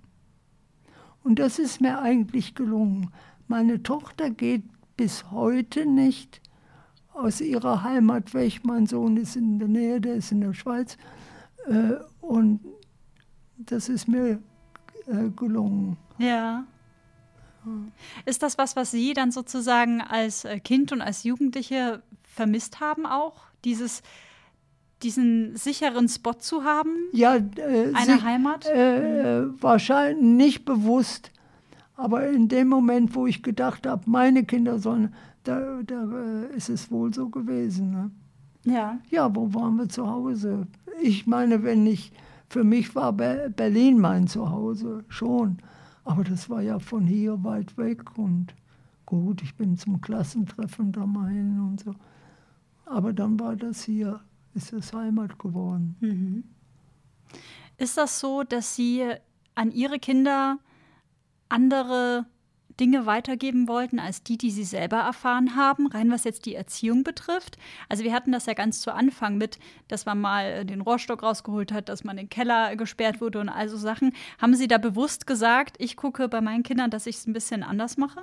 Ja, das war schon nicht mehr üblich. Also wenn man Kinder hat, muss man wirklich darüber mal nachdenken, was man macht oder nicht. Sind Sie froh, dass sich die Zeiten, was das betrifft, geändert haben?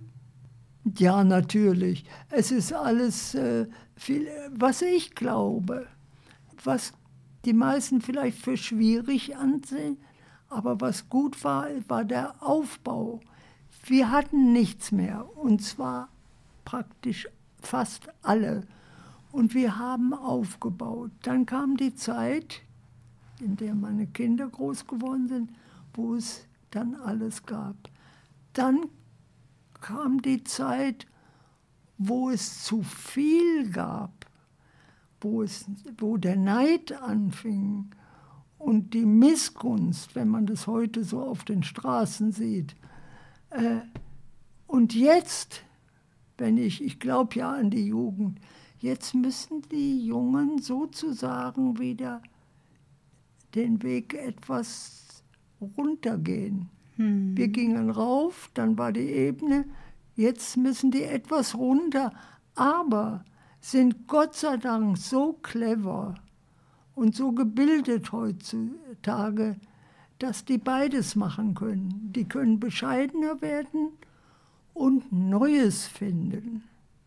Und nicht stehen bleiben und sagen, "Hä, was machen wir jetzt? Das, das ist das Schöne an der Jugend heute. Das leben die uns vor. Fridays for Future. Das haben Sie total schön gerade zusammengefasst. Also ich habe alle Hoffnung, dass es besser wird. Ja. Aber leicht wird es nicht. Aber, aber sie sind auch irgendwo, sie sind ja auch mehr gebildet. Und sie sind, was toll ist, so vernetzt mit der ganzen Welt. Ja, das stimmt. Das ist ein, Ja. großer, ein großes, ein großes Geschenk. Sie haben mir vorhin im Vorgespräch erzählt, dass Sie auch sehr vernetzt sind. Dass Sie morgens aufs Handy gucken Ja. und dann erstmal erstmal sich vernetzen und erstmal hier connecten und so. Ja. Ist Ihnen das wichtig, dass Sie sich über die Jahrzehnte dann auch hier in Konstanz auch ein Netzwerk aufgebaut haben? Familien, Freunde, Bekannte? Ja, ja, ja das ist nur, ich habe viele Freunde hier, aber leider auch, äh, die meisten sind vielleicht zehn Jahre jünger als ich, aber leider auch alt und die dann eben mit den Medien nicht umgehen können. Sie haben mir vorhin im Vorgespräch ja auch erzählt, neben dem Vernetzen, dass ja auch das Vernetzen zum Beispiel mit Ihrer Tochter dazu gehört, mit dem Fotoschicken und so weiter. Wie würden Sie denn das Verhältnis zu Ihren, ähm, zu Ihren Kindern beschreiben? Also, weil das stelle ich mir jetzt sehr eng vor und sehr innig Ja, vor. aber wir haben ein sehr ehrliches Verhältnis. Oh. Meine Kinder können, meine Tochter zum Beispiel, die kann sagen, Mutter, du nervst. Und ich bin nicht beleidigt. weil es stimmt dann auch meistens. Die Kinder haben oft recht. Von irgendwann an müssen auch eigentlich die Eltern mal auf die Kinder hören. Mhm. Ja.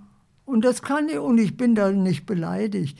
Äh, viele Alte denken, ach, die Kinder müssen für sie sorgen. Früher gab es das, da gab es den Spruch, wenn ich groß bin, liebe Mutti, ich weiß nicht, äh, du sollst dann im Sessel ruhen und ich will die Arbeit tun. Kennen Sie vielleicht auch? Hä? Der Meinung bin ich nicht. Die Kinder sind nicht für die Eltern da. Es ist logisch, die würden also sich sofort um mich kümmern. ne? Aber Ihnen war es. das ist auch ein Grund, warum ich hier bin.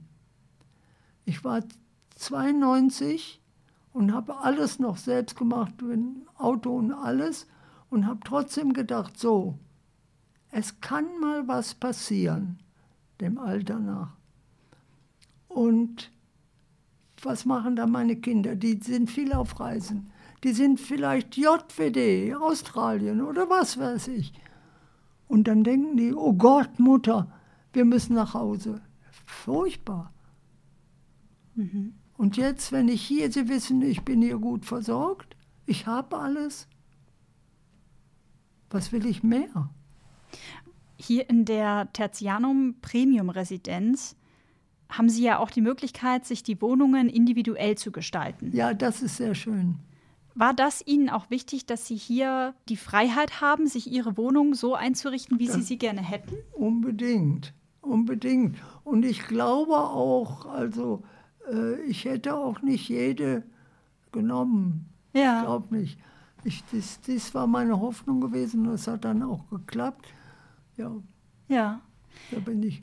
Ich sehe hier ganz viele Bilder an den Wänden, die so asiatisch angehaucht sind, mit Das asiatischen sind chinesische. Sch- Chinesisch. Ges- Chinesische Bilder, chinesische Schriftzeichen. Was ist Ihr Bezug zu China? Warum, warum China? Also warum? Äh, ich habe mal äh, eine China-Reise gemacht ja. und wir waren dabei auch bei einem Künstler und da haben mir diese Bilder, die sind alle von demselben, haben mir so gut gefallen. Die, hab, die sind in Rollen, habe ich die mitgenommen. Und dann haben Sie sie jetzt hier auf so einen äh, Und dann Bilderrahmen. irgendwann, ich habe so lange, hatte ich gar keinen Platz dafür. Ja. Und jetzt, als ich hier war, habe ich gedacht, jetzt hänge ich sie mir auf. Und da um die Ecke rum, ja, da ist ja eins nur mit Schrift. über dem Fernseher, genau. Und das hat meine Enkelin geschrieben. ah. Die lernt nämlich Chinesisch. Wollen Sie mir verraten, was das heißt? Ich müsste aufstehen und lesen. Das machen wir nachher. Ja, Ja. okay. Das heißt, das ist also ein Geschenk von Ihrer Enkelin. Ja, das, Und Sie selber haben mir auch was gesagt im Vorgespräch, dass Sie selber auch sehr gerne lesen, schreiben bzw. Gedichte schreiben. Ja, da habe ich mit, so mit 70 habe ich damit angefangen. Und zwar, was mir nicht gefiel, dieses zu Weihnachten, Neujahr immer diese, äh, die Grüße, die, Die meistens so. ge, Mhm. gedruckt und so. Und äh, dann habe ich angefangen, wollte schreiben und habe gemerkt, wenn man es reimt, hat das einen ganz anderen, wie soll ich sagen, Wert will ich nicht sagen, sondern es haftet auch mehr und man begreift es auch mehr. Und dann habe ich entdeckt, ich gehe dann auf Reim und muss mir überlegen, welches Wort reimt sich. Und dann wird es interessant. Dann suche ich nämlich Wörter. Wörter, die eine Aussage haben. Ja. Und das macht mir dann großen Spaß. Und so habe ich immer zum neuen Jahr, habe ich immer Gedichte gemacht. Sie haben mir vorhin erzählt, dass hier ein Gedicht neben uns liegt. Ja, Und dann haben Sie gesagt, Sie würden gerne zum Schluss mal aus einem Gedicht eine Passage vorlesen wollen.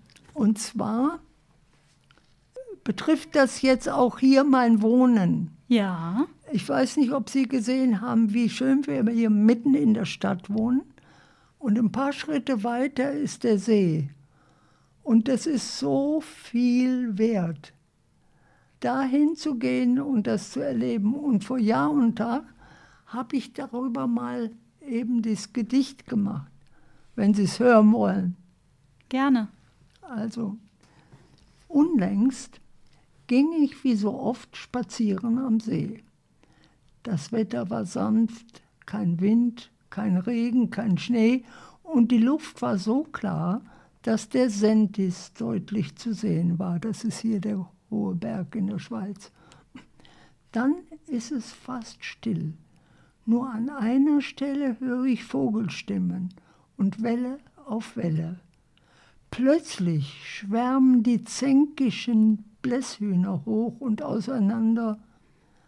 Aber weil sie wissen, sie brauchen einander, kommen sie friedlich nach und nach wieder und lassen sich in der Gemeinschaft nieder. So ist es, denke ich, im Großen wie im Kleinen. Wer überleben will, muss sich vereinen. Ein Schwan startet, kann sich nur mühsam erheben, doch mit starkem Flügelschlag erreicht es zu schweben. Seinen Hals hält er weit vorgestreckt. Ein zweiter Schwan hat ihn jetzt entdeckt, er folgt ihm. Doch zu welchem Ziel? Sie fliegen, sie leben, sie brauchen nicht viel und kehren nach kurzer Zeit wieder zurück. Sie sind nicht alleine, das ist wohl ihr Glück. Am Ufer hin und her springt mein Hund. Ich weiß, was sie denkt. Hauptsache gesund, genügend zu essen und bei Zeiten nicht zu vergessen Streicheleinheiten. Ein warmes Zuhause wäre richtig und verlässliche Freude, Freunde ebenso wichtig. Mittlerweile haben wir den Hafen erreicht, fühlen uns gestärkt und gleichzeitig leicht. In der Natur aufgetankt mit allen Sinnen können wir, was es auch sei, getrost beginnen. Nun ist das ein, ein Neujahrsgedicht, kann es ein bisschen ändern. Nun wünsche ich uns allen in jedem Jahr gesund zu leben, ohne Angst und Gefahr. Für jeden den eigenen sicheren Hafen und dankbar aufzuwachen nach gutem Schlafen und die befreiende Gabe von Herzen, auch einmal über sich selbst zu scherzen. oh, wie schön. Vielen lieben Dank. Ist das Ja. wichtig, dass man über sich selber scherzt? Ja, halte ich für ganz wichtig. Was ist Ihr liebster Ich- Scherz über. Ja. Ich merke das oft, dass ich über mich lache, wenn ich irgendwas mache. Und dann pff, mich, äh, also so wie ich andere vielleicht auslache, mich auslache. Doch, das mache ich oft. Inzwischen muss ich nur in den Spiegel gucken, um zu lachen. ja, ja. Ist Ihnen das aber auch wichtig, die Optik, dass man was aus sich macht? Also auch im Alter ist Ihnen das wichtig, weil Sie sehen so adrett aus und Sie sehen so schick aus und so. ja, das ist aber alles mein, auch mein Farbensinn. Ja. Das ist für mich wichtig so und äh, einfach, das macht mir Spaß. Es, ich muss jetzt in dem Alter äh, keinem mehr gefallen, das ist Quatsch. Aber mir macht es Spaß. Das ist schön. Und außerdem fühlt man ja auch sein Alter nicht. Manchmal schon, ja. Ja, mal mehr, mal weniger. Ja, Ne? aber äh, sagen wir mal, ja, innerlich wird man nicht alt. Wir kommen so langsam, aber sicher zum Ende, Hicke. Mein Podcast heißt ja Die Dritten, damit nichts verloren geht. Ja, Zum Schluss gibt es immer so eine besondere Frage, nämlich die Frage, was aus Ihrem Leben nicht verloren gehen sollte. Also was, was Sie gerne mir, allen, die uns gerade zuhören, weitergeben würden. tja, was sollte da aus meinem Leben? Soll das äh, so ein, wie so ein Rat geben oder wie? Äh, Oder vielleicht auch, was Sie selber durch Ihr Leben so ein bisschen getragen hat. soll ich Ihnen noch ein, Stückchen Gedicht vorlesen? Gerne. dann von meinem 90. Geburtstag, dann als ich meine Gäste begrüßt habe und so weiter und so. Wenn man mich oft fragt nach Rezept und Rat, wie hast du es so geschafft bis hierhin, habe ich ad hoc nichts Spektakuläres parat. Nur eine einfache Antwort kommt mir in den Sinn. Ich erinnere mich an einen Satz aus meinem Aphorismenfundesschatz. Wenn das Schicksal dir eine Zitrone reicht, dann macht dir eine Lim Limonade daraus. Mit anderen Worten, pack es an und nimm es leicht, sonst kommst du aus einem Dilemma nicht raus. Wir können doch immer nur weitermachen, vielleicht öfter mal dankbar sein, öfter mal lachen. Was ist es denn, was uns vorwärts treibt? Dass immer noch eine Hoffnung bleibt oder ein Traum, der noch immer nicht ganz erfüllt, eine Sehnsucht, die noch immer nicht ganz gestillt und dass wir uns trauen, an etwas zu bauen. Ein Irrglaube ist, mit 90 käme man mehr zur Ruhe und sehe dann nur noch den Treiben zu. Das würde uns gar nicht glücklich machen. Wir brauchen den Wechsel von Weinen und Lachen wie Sonne und Regen, Stille und Wind, wie erwachsen sich fühlen oder wieder als Kind sich mal sicher zu wähnen und mal zu allein, verärgert und wieder zufrieden sein. Diese Vielfalt, die das Leben uns gibt, ist wohl auch ein Grund dafür, dass man es liebt. Drum fällt mir kein größerer Wunsch dazu ein, als noch immer dabei und willkommen zu sein. Oh. Schön. Oh, vielen lieben Dank. Ja. Wenn Sie das, wenn Sie das vortragen, Sie haben gerade so eine kleine Träne im, im, in den Augen, rührt Sie das selber, die Zahlen nochmal zu lesen? Ja, ja, ja, das, ja? das hört schon mal. Ja, ja? Warum, ja. Warum, warum rührt Sie das so? Warum rührt mich das? Es ist einfach, äh, wenn man hier ist, man wird ja damit auch viel mehr konfrontiert. Ja. Man weiß, dass dies ist mein letzter Ort und äh, es geht aufs Ende zu. Ja, ja. Und dann wünsche ich mir halt sowas und das wünsche ich mir vielleicht ja, so ein bisschen unter Tränen. Ja. Das kann sein. Ist es schwierig, damit umzugehen? Nein, nein, nicht schwierig. Was schwierig ist, ah, ja, ja, zu begreifen, dass es die wahr, äh, wahr ist und nicht sich äh, klammern jetzt an etwas, ach, es wird noch ewig dauern oder so, sondern mich auseinanderzusetzen mit dem, was wirklich ist und äh, was mein Wunsch ist. Äh, und ich hoffe, dass meine Kinder das auch wissen, dass sie nicht traurig sind, wenn ich mal sterbe weil das ist der Lauf der Welt, so ist es. Und das wirklich als gegeben anzunehmen und ja, das, ja, das würde ich mir wünschen für meine Kinder. Und ich glaube, das, das ist auch bei denen so. Das Dazu kennen die mich zu gut. oh. Hicke, vielen, vielen lieben Dank für Ihre Zeit, für Ihre ehrlichen Worte. Ich hoffe sehr, dass Ihre Kinder das genauso machen, wie Sie sich das wünschen. Ja, ja, kein Problem. Die machen das schon, ne? Wollen Sie die 100 noch knacken? Wissen Sie, ich bin abergläubisch. Ja? Und wenn äh, mich jemand fragt oder sagt, du wirst sicher schon noch 100, dann sage ich immer, ich will 200 werden. Hm. Ich will noch mehr sehen, erleben von der Welt. Ich will 200 werden. Das ist eine gute Einstellung. Das ist mein Aberglaube. Dann sagen wir mal, auf die nächsten 105 Jahre. Ja. Ich wünsche Ihnen alles, alles Und dann Gute, treffen Hicke. wir uns wieder. Logisch. So ja. machen wir das. Ja. ja. Tschüss. Tschüss. Das war Hickes Lebensgeschichte, die mich mit den Aussagen zum Schluss ja echt ähm, mitten ins Herz getroffen hat.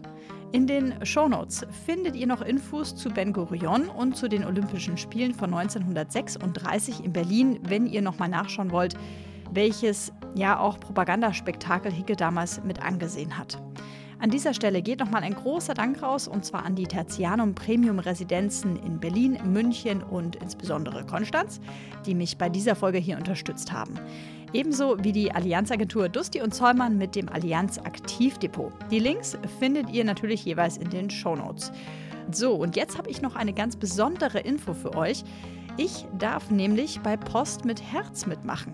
Einige von euch werden das vielleicht schon kennen. Post mit Herz ist eine Aktion, die einsamen Menschen in zum Beispiel Alten- oder Pflegeheimen eine Freude machen möchte. Und zwar mit einer Karte oder einem Brief. Und ich durfte meinen Podcast ebenfalls registrieren, was mich riesig freut. Wenn ihr also an einen oder mehrere meiner Gesprächspartner in einen Brief oder eine Karte schicken wollt, dann könnt ihr das folgendermaßen tun. Ihr könnt euch online ab dem 1.12. bei Post mit Herz registrieren. Die wiederum leiten dann die Briefe oder Karten an mich weiter und ich sorge dann dafür, dass meine GesprächspartnerInnen sie auch in die Hände bekommen. Weitere Infos gibt es natürlich auch in den Shownotes oder unter www.postmitherz.org. Ich freue mich so sehr, dabei sein zu dürfen. Wünsche euch jetzt noch einen ganz wunderbaren Tag oder einen schönen gemütlichen Abend. Viel Spaß beim Kochen, Backen, Aufräumen oder beim Sport. Wir hören uns wieder in drei Wochen. Vergesst das Abonnieren nicht, dann verpasst ihr keine neue Folge. Passt gut auf euch und eure Liebsten auf und führt wunderbare Gespräche, damit nichts verloren geht. Eure Sabrina.